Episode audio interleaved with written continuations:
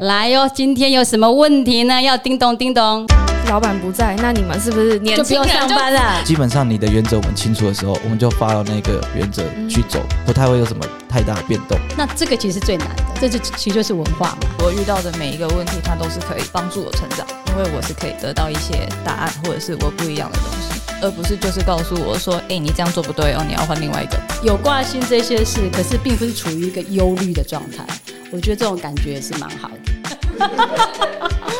这是一个陪你聊品牌、聊生活、聊行销的节目。我是总监王丽蓉，大家好。我是充满好奇的 Leslie，我是自带尴尬的 w i n n i e 我是月底又要出国的 Wilson，哦，又换职称了，又是怎样？就炫耀，又要出国，有比我出去的多吗？没有没有没有，对不对？我去才出去三个多礼拜，刚回来而已。然后下礼拜要出去了，下礼拜在国内啊，哦，但是你又要不见三天了，对不止哦，好像连起好多事哦。总有监七天呢、真的哈、哦，这个是一个累积得奖的概念吗？这个是有奖可以颁吗？哎、常常不在家，你们有没有好好上班呢、我不在的时候，有看到一篇，我才在要上飞机的时候就看到那个十月二十九号的公司的粉砖的行销迷你白观察日记，就是我们实习生写的。学长姐像迷稀有等级的宝可梦，天啊，抓不到，抓不到。他他说，在我实习日子里，星期一以外的工作日，学长姐有时候可说是难以捕捉。什么？只要准时到一天，其他四天都可以弹性上下班。也就是说，他都找不到你们了。哎，听听到这里的话，很多人开始那个要寄履历来，怎么可以？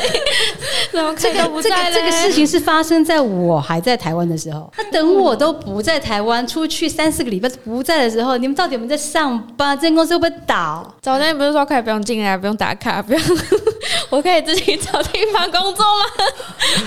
我看我一开始不是被叮咚，我就被刁了，被自己刁了。这个话说的也是没错啊，不用打卡，不一定要进公司啊。嗯重点是事情有没有在进行。对你们觉得像我这样常常出国，公司会不会倒啊？会不会有一天我回来之后，哎、就不见了，会这样吗？这是我梦寐以求的、这样我就不用，我也不用上班，连老板都不用上班了，我也很开心哎、你们觉得我在跟不在有差吗？其实，哎、其实我真的想过，因为我妈也问过我这个问题，她你怎么？回答？哦，她也问说，就是啊，总监又要出国，那你们怎么办？然后或是什么？哎、那你什么不用工作吗？什么的？然后我也想过，就就发现好像这其实是比较大家的默契，还有个人的特质。因为我妈就会以他们的观念，她就想说，老板不在，那你们是不是年就不用上轻人就班了。就去玩去干嘛？可是发现我们其实不是，因为发现可能有问题要找人都还是找得到。可能你突然说学姐可以帮我找个东西吗？她说等一下我拿开 拿电脑出来，然后就是等于是她的工作工具都马上在她身边，其实都是找得到人。学姐其实笑得很心虚，你要不要讲一下？不是不是，那换学长，学长就会马上说等一下我看一下。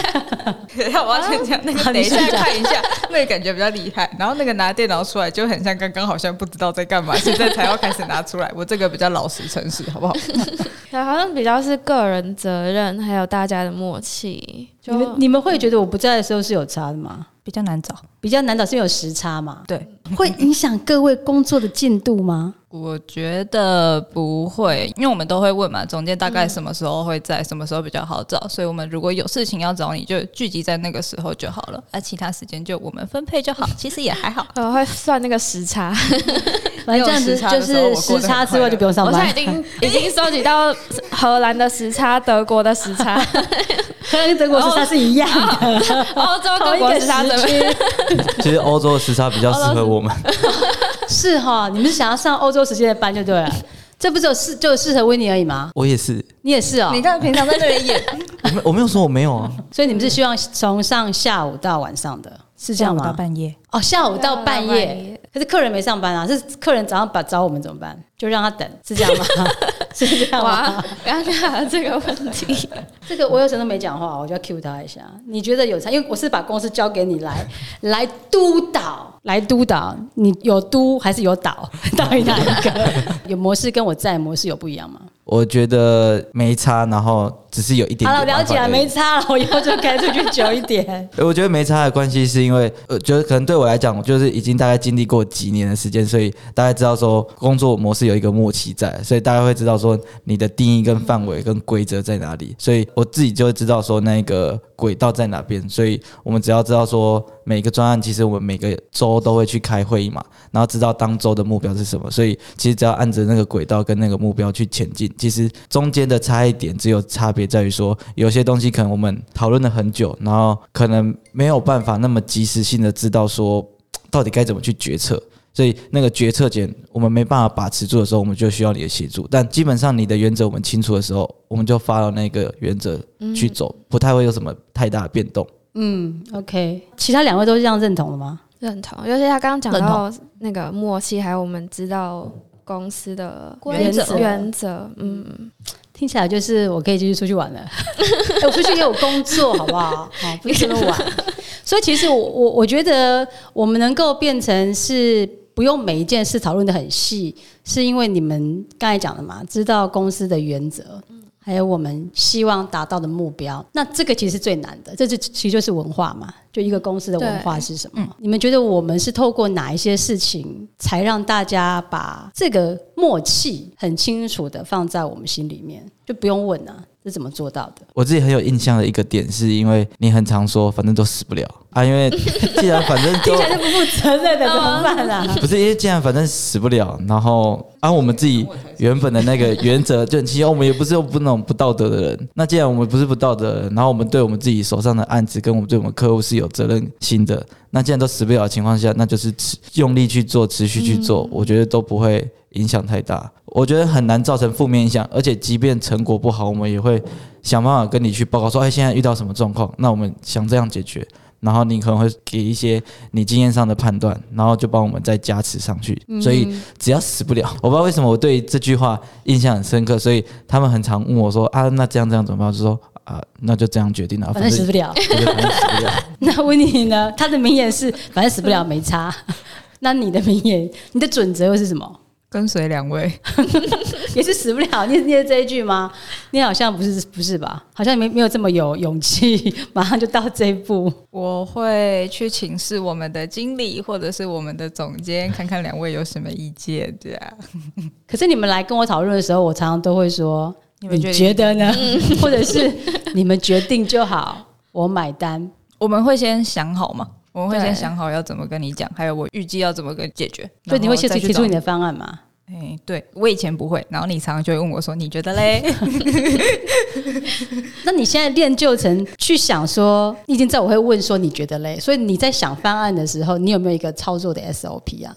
怎么样去分析一些事情出来？？”就是也是一样原则吧，就是因为一开始我们也不会嘛，然后也是常常问总监，然后去想一下总监都怎么判断的。那总监常常会说，就是怎么样对客户好，我们就怎么做。嗯，所以就是以这个原则，然后下去想，所以怎么做会比较好，就比较有方向。那类似的也是这样吗？对，就是他刚刚讲到，就是说我们会自己先想好一套，然后如果想好去跟你讲的时候，你说嗯这样很棒啊，就会觉得很很有成就感对，感很。有成就感，哎、好厉害，好像答对了，打赏、吃鱼、糖果，有点像猜猜谜那种。然后，但如果就是不对的话，其实就是也是就是又有从中学到东西，然后又从你身上学到更多的二十年来的经验，懒人包。那你们有没有什么有没有什么具体的印象是这种 case？以这一次我出去三个多礼拜当中，你们遇到的这样的状况，你觉得其实在不在没差，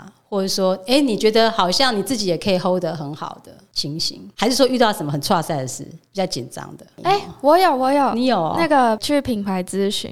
因为我其实接触这个比较不多，但是就是刚好你出国的时候，我们有接到几个品牌咨询，都是在别的县市。然后以前都会想说，那就是总监什么时候有空，然后要带总监去带我们公司的主力产品 招财猫？出去，然后只有你这三个礼拜不在，可是这几个又是蛮急的，所以就是在我们公司的呃另外一档是招财吗？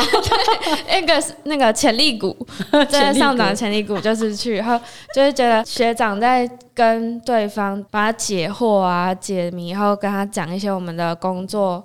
呃，会怎么帮他安排什么的，然后就也觉得哦，其实每个人都有在总监身上学到东西。然后学长现在自己也有一套他的那个逻辑 逻辑，嗯，就看他在讲说，哇，好帅哦，这个。怎么怎么可以讲出来那么流畅，然后可以讲出来那么有内容的东西？这样是就觉得嗯，好，总之不在其实也是没关系，不用太担心。对，因为我我去年其实就有给自己一个目标，我的年度成长计划就其中就有一条，就是不要成为公司的锅盖，就是不要变成公司里面这部分好像只有我能做好，或者说这个是我最熟。当然是因为我觉得年纪大、经验多，这个是很难，就时间累积的嘛，这当然就比较没有办法。可是除此之外，我就跟我自己讲。说，嗯，我二零二三年的一个目标就是不要成为锅盖。所谓的不要成为锅盖，就是我不要成为好像影响大家只能到这里那条线的人，而是要让你们都可以去发挥自己不同的专长优势。我记得我常跟你们讲嘛，我就我希望你们每个人都设定自己有一个主攻强项。上礼拜我们在年度成长计划里面的线下实体会的时候，我们又讨论到说，每个人都要把自己塑造成某一方面的一个很专业、很有专长的人士。即便在行销在公司里面，每个人要有有一个擅长的领域啦。那这部分就牵扯到说，不同的领域他所需要的工作模式也不一样嘛。因为别人听我们讲起来，好像又周休三日，然后又不用打卡，又病假事交不。扣薪，年假自己休自己排，下这个出国那个出国。好，听起来就是没在管理，很松啊，然后好像也没什么绩效目标等等。那其实我真的想做的东西是，我想要挑战什么叫做工作，什么叫做上班？那是坐在办公室才叫上班吗？只要离开这个座位，老板没看到就没上班吗？那是一定要坐在电脑前才叫上班吗？那出国旅游、去上课，像我现在去上学，嗯，这样算不算上班呢？所以我想要先问问你们，你们自己定义的，以你们自己以前在别的公司比，或是所自己理解到的上班的定义，跟来公司之后，你们对于上班工作这个模式定义有没有一些不同的想法？有。有，就那我以前也是会觉得，好像就我踏进公司，我一定要踏进公司那道门，我就是上班，就算就算上班。然后如果我可能中间出去，嗯，可能去别的地方，那个就。不叫上班，就是我一定要坐在我的位置上。那后来发现，因为我们其实很多时候也都会去上一些课啊，或是去看业主他可能有办什么活动，然后就一起去看。我觉得那个也都是，嗯，也都算是上班，但是不同形态的上班，因为我可以在里面看到很多东西，然后学到不同的事情，这样。那所以你对上班的定义是什么？一般公司的定义跟你现在理解到的定义是什么？我现在理解到的定义是无时无刻都可以在上班诶。那听起来就是没下班啊。可是，可是又那个心态上又不一样，因为没有在公司的时候，我也可以看到很多东西，也可以是我呃上班的时候可能可以用到的知识，啊用到的技能那些。活着就上班了，嗯，怎么办啊？可是有呼吸就有在上班，有呼吸就有在上班，好可怕哦，像鬼一样的工作。问你呢？你的定义是什么？你现在指旁边，你还没想好就对，没想好。等下他讲完，你又说同上，你还不赶紧争取机会？你感觉啦，你你，因为你之前也在别的公司待过嘛，你觉得那个时候对上班的定义跟感觉跟现在那边没有冷气吹，这边有冷气吹，那真的很糟糕。我觉得好像大家都把上班这个词想的太累了。对啊，上班听起来上班本来就蛮累的，你们上班不累吗？不累啊，你们上班不累 哦？S S 福利真假？你不你上班不累吗？我问你上班不累吗？我觉得是跟以前比起来是不一样的累吧。好，那你说以前累什么？现在累什么？完了，以前是有一种身心俱疲的感觉，反正不一样，不一样，心情会好一点，跟之前比起来。那你觉得现在一样都蛮累的，但是现在心情会比较好的原因是什么？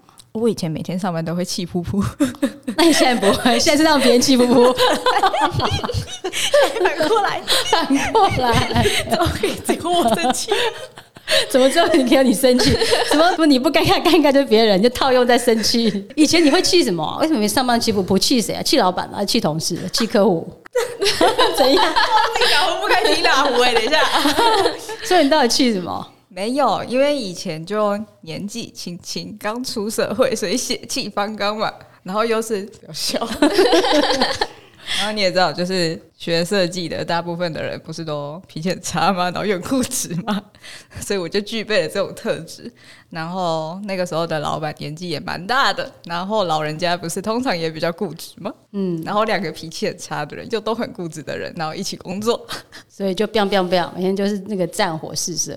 对啊，可是我也蛮固执的啊，我也是蛮蛮坚持自己想法的。嗯，不一样啊。总监就是会告诉我每一件事情的原则，还有为什么这么做。就是我是可以真的理解为什么要这么做，往这个方向，而不会让我觉得说好像老板才是对的，员工永远都是错的这种感觉，就不会有这种感觉。就是你会觉得你的理由跟意见，还有你的问题都是有被重视跟有被解决的，就是有被尊重的感觉。所以这种感觉会让你，即便面临一些困难跟挑战。比较不会那么心累，是这样吗？对，这样的话就很明确，就是我遇到的每一个问题，它都是可以帮助我成长，因为我是可以得到一些答案，或者是我不一样的东西，而不是就是告诉我说，哎，你这样做不对哦，你要换另外一个，没了，就是只是下命令嘛。然后我就老板，你给我听话。不要给我啰嗦，给我改，嗯，给我改十次，就继续给我改，嗯，我最后再改回原来那一版，就这样，嗯，我就再也不会听话了，就 再也不会听话了，就气不过。哎，所以听你这样讲，其实工作环境里面那一种充分沟通、得到理由、理解，也是蛮重要，就是会让工作变不累的一个因素。哎，嗯，就心态上。嗯，心态上的就是有一种双方是互相理解的这种感觉，就是有一种是我们是在对等的平行线上面，我们是在沟通的。所以各位老板如果听到的话，跟大家分享，如果你想要让员工做一样事情，但不感觉那么累，就是要花一点时间沟通，让他知道他为什么必须这样改这样做，然后他就因为被理解之后，就会愿意把它做到最好。所以这个这个头包蛮高，大家可以学一下。来来来，我们那个经理偷笑很久，在笑什么？一直边用捂着嘴巴一直笑。然后这两个人到底在讲什么？我觉得他们两个很可爱，很可爱哈。我两个可爱的同事。对呀，那我不在的时候，他们是这么可爱吗？有没有惹你生气？没有没有没有，他们是我开心过，真的，看到他们都很开心，真的。那我们经理大大，你对工作的定义是什么呢？我是家里自己有海鲜事业嘛。所以其实我们大家都知道了，我们天天都吃了哈，就是他上班是出来玩的，家里有海鲜事业哦，哈。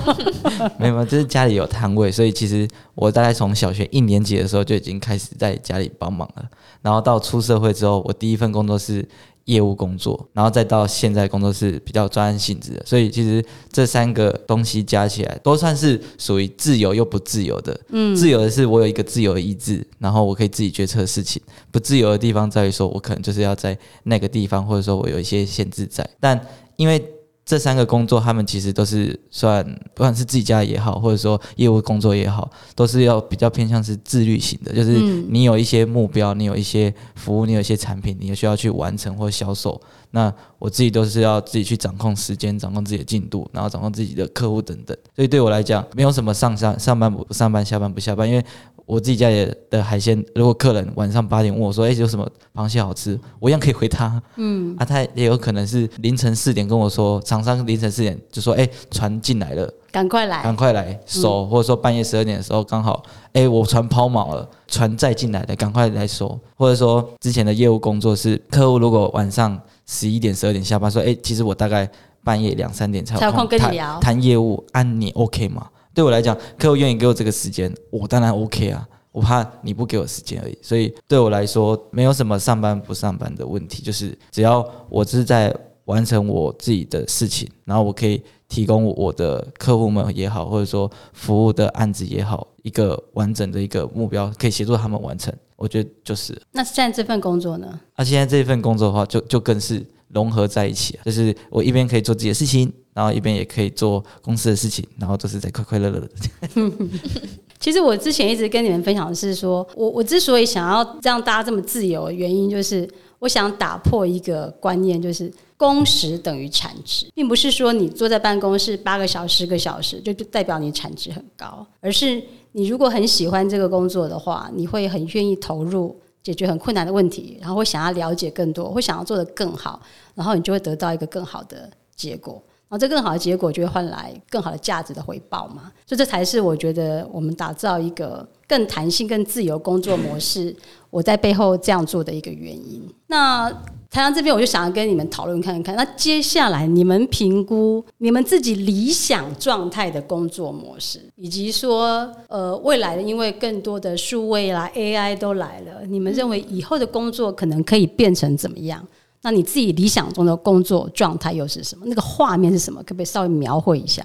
我觉得现在就蛮理想，因为已经跟我一开始觉得的工作和上班的样子不一样。同学会不会很羡慕你？有啊，光是可能周休三日这点，但是其实嗯一开始也很多人就听到周休三日还没有缺，我一点都不想跟他说。就算有缺，我也不想跟他讲，因为就听得出来，他就只是为了休假，因为有很多休假所以才来。我也不想跟这种人一起工作。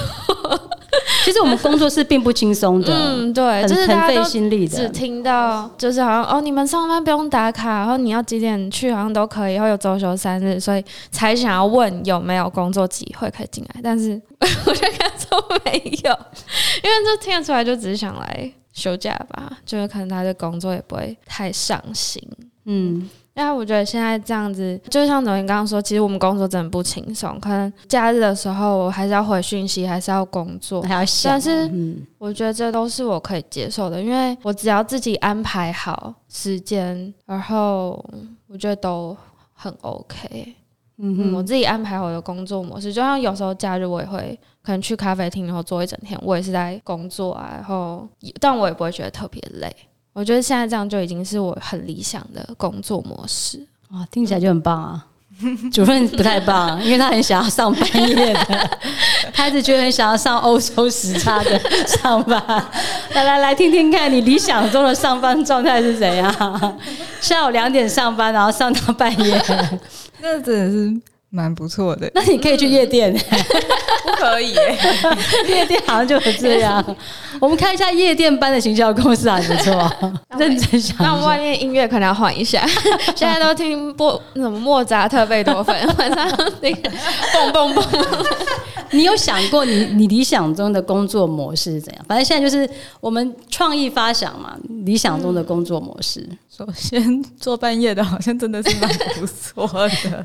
就是半夜上班，然后我的客户属性也都是半夜上班的属性，下午上班。对 那你就是去夜店上班，让你的客人都夜店的时间来现在有一。些那种年轻人创的那种新创公司，他们也会晚一点上班，晚一点下班。我之前在台北媒体的时候，我听过一边有一些广告公司，他们是十点上班，然后是八点下班。那有如果是唱片或是音乐界的，他们有一些下午上班，就是会上到十二点，也是有这样，也也是差不多是八个小时。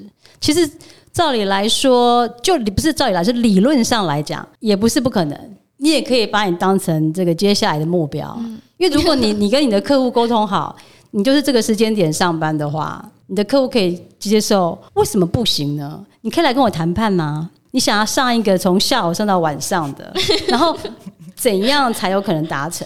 因为我一向就不给你们限制嘛。你如果真心想要这样子，然后你也觉得你产值最高、工作效率最好，你又不想早起，那也没有不可能啊。你你要你应该去想说，怎样才可以把这个状态达成？我其实有想过，然后呢？我想完以后，我觉得我还是没有去找你讲的原因，就是因为这样，先不拿客户，我跟你们的那个上班重叠时间太短了。那如果我半夜有问题怎么办？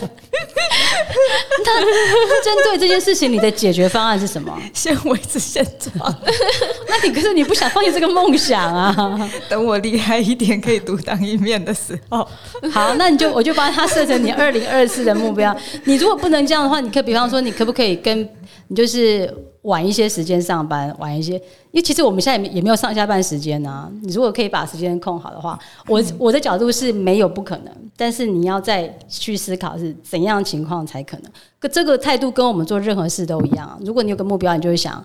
怎样才可能，而不是想不可能。我们我们字典里不接受不可能这件事情的，所以我鼓励你啦，我是乐意支持你想想解决方案，我们可以来谈。那各位各位听众朋友，如果你们有更好的方案的话，也可以留言给我们哦。投稿啊，然后给他给我们主任哎，然后给我。们主任参考一下，搞不好他的美梦成真喽。我们会送你很多好礼物的哦，哈。公开征求方案，晚上上班。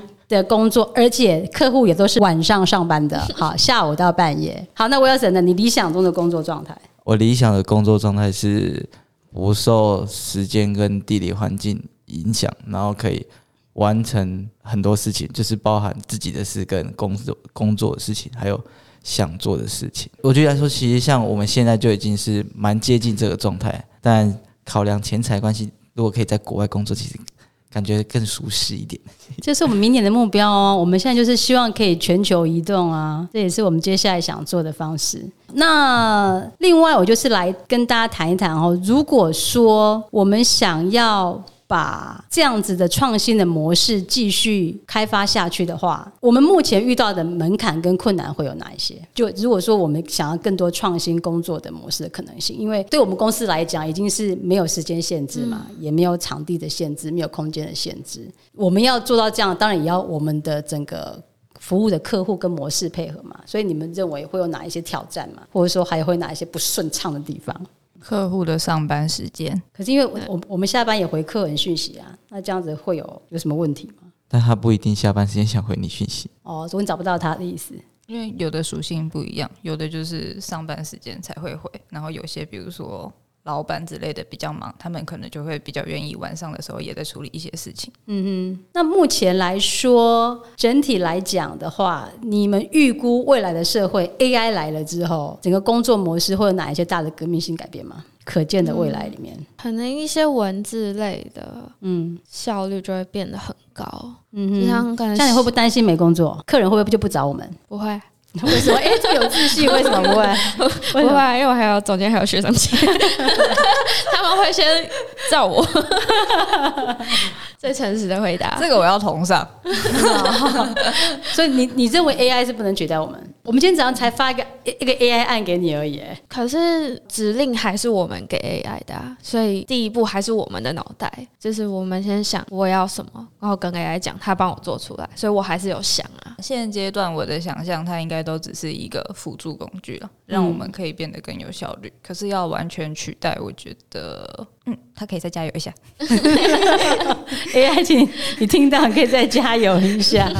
我之前有看过一个名言，就是比如说你问完那个什么 Chat GPT 以后，你要跟他说谢谢，因为哪天被 AI 统治的时候，他就会要杀人的时候就不会杀你，因为你很有礼貌，有跟他说我上。礼拜啊，因为回答他一个东西啊，他一直一直给我回答的很不完整啊，我就又问他好几次嘛，我后来就火了，就问他说：“你是不是不想回答了？”我就直接怒，我就骂他，然后他就回答我说：“不会的，我非常乐意回答您任何的问题，但是因为我受限于什么限制，我的收入就这周到哪里为止。我欢迎你在用不同形式在询问我什么，像如果资料不足的话，我建议你可以参考什么什么什么。”我就发现说他还回答还蛮善意的。我还有看到另外一个观点是，你用 Chat GPT，你可以 PUA 他，就是可以情绪勒索他。哦，比方说怎么样情绪勒索？就比如说他回答东西，你可能问了三次都不满意，他说：“我觉得你好像没有那么好用。他会怎么回答？”他就说：“怎么可能然后？”然后就他就会再再回你次，再回一次他回答的东西会比较有效率，或者说比较贴近你的真的想得到的答案。嗯就是有有人实物操作上是你用情的的方式对待他。嗯嗯嗯好，那我这边来回应一下说以我是一个老板的角度啊，当我将要长期不在公司好几个礼拜的时间，我是头脑在想什么，或我有没有担心的事情？你们要不要猜一猜？我有我有没有什么担心的事？担心的事哦，嗯，因为我几乎跟我朋友讲说，出去这么久，他们说你不要这样子，不行呐、不行，不行。你好像也不会担心我觉得你好们有没有像不太会担来，心什么。你好像不担心我们有没有来公司上班，然 后不太管，没有我觉得总监好像生死都不管，所以没什么好担心总监说死不了就没关系。他死了也没差，死也没差。所以什么样哎、没差？这样听起来我就超不负责任的，我不是这样，好不好？不是，就是已经看淡一切，看淡一切。就是随缘，随缘 事情会发展前进，它就会前进。所以你们觉得都没什么担心的？好像哦，我是对对，怎么办呢、我们全公司都觉得没有我也没差。其实说实在话，我真是没什么担心哎、因为我觉得我平常教你们就是已经该讲都讲，那反正我也也不在台湾，那我相信你们都会按照我们公司的原则去处理所有事情。那如果你们都处理不了，又出贼了啊，我也远水救不了近火、啊，又出贼来解决就好了。对，那因为我觉得我是一个蛮深的信赖，就是我相信我们平常所讨论所做的，而且我觉得我们公司是讲的跟做的是一样，我们并不是讲一套做一套，就是讲一个表面要干嘛，然后又另外做一个，就是我们平常我们私底下讲的事情，就是我们真的在做的事情，所以我们并不用担心说我不在的时候没有那个一层纱那个蒙着，你们就做不了这些事。所以我觉得那种，就像刚才温妮讲，就是那种很真实、直接、畅通那种感觉，我觉得那种感觉是蛮好的。然后我觉得我不高兴，我可以这样说，我这样真的超不行的哦，超他他们就说啊，怎么？怎么？这这这这那不行。那我觉得我我觉得我不接受这样子，我也会讲说我不要这样。那或者说有一次我觉得不行，我们一定要把它做到。我觉得这是我们的责任，我们该做，我们该赔的，该去说明，该承认错的。我觉得我都不会回避啊，所以我觉得就是蛮坦荡的心在开公司。我自己其实觉得蛮爽，我觉得啊，开公司可以做到这样子，就是没有什么心理那种负担。当然不是说没有担心案子啊或客户的事情，不是说没有挂心，而是有挂心这些事，可是并不是处于一个忧虑的状态。我觉得这种感觉也是蛮好的。那我觉得我在出国这段时间，因为当然也有一些是跟公务有关，当然也就有私立人形成的。